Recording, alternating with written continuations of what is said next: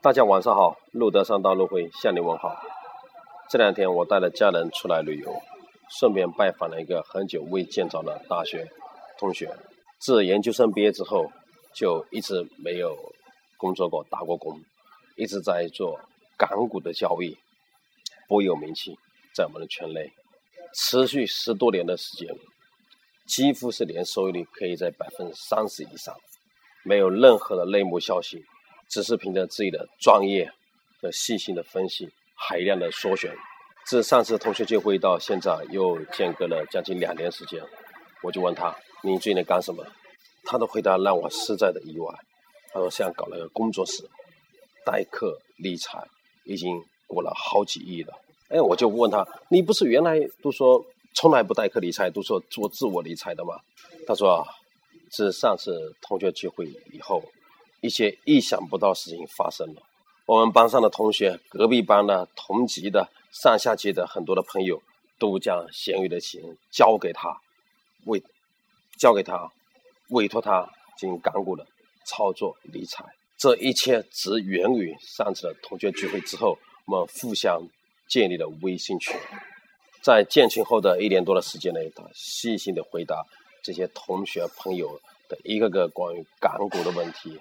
港股的趋势、港股的机会，以及港股未来的可能，以及外汇等等的变化等等的问题。而且他在我们朋友同学圈里面，从来不争他超额部分的收益，只挣只收取百分之一的管理费，也不做任何的保底收益，不做任何的承诺。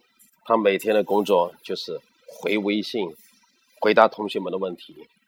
看港股的资料，操盘、打网球、游泳，我们通通过他告诉我的，我算了一下，他一年的收益率都在百分之四十以上。通过这故事，我们可以留意到几个关键的信息：第一，时间的延续、细心的互动、专业和品牌。如果我们再细看一下，就会发现这些信息都在指向一个信任、信任的建立。在互动中，他通过自己的专业对港股的专业的认知和操作，耐心的通过微信的解答，赢得了这些同学朋友的信任。尽管没有广告，但我们这帮人依旧选择了他，而且毫不犹豫的将闲余的资金交给了他，委托理财。关于信任这个问题，我们在日常中间生生活中间经常可以接到。很多的推销呃推销的电话，多半呢不予理会，就因为没有证据或信息显示那那段电话那头的陌生人是值得信赖的。而有了微信，有了好友的圈子，就为这些信赖提供了传导的可能。即使在陌生的环境下，如果就圈内的某个成员的真实的身份信息啦，啊历史谈论的话题呢是可以查询的验证的，基于对他本人的信任。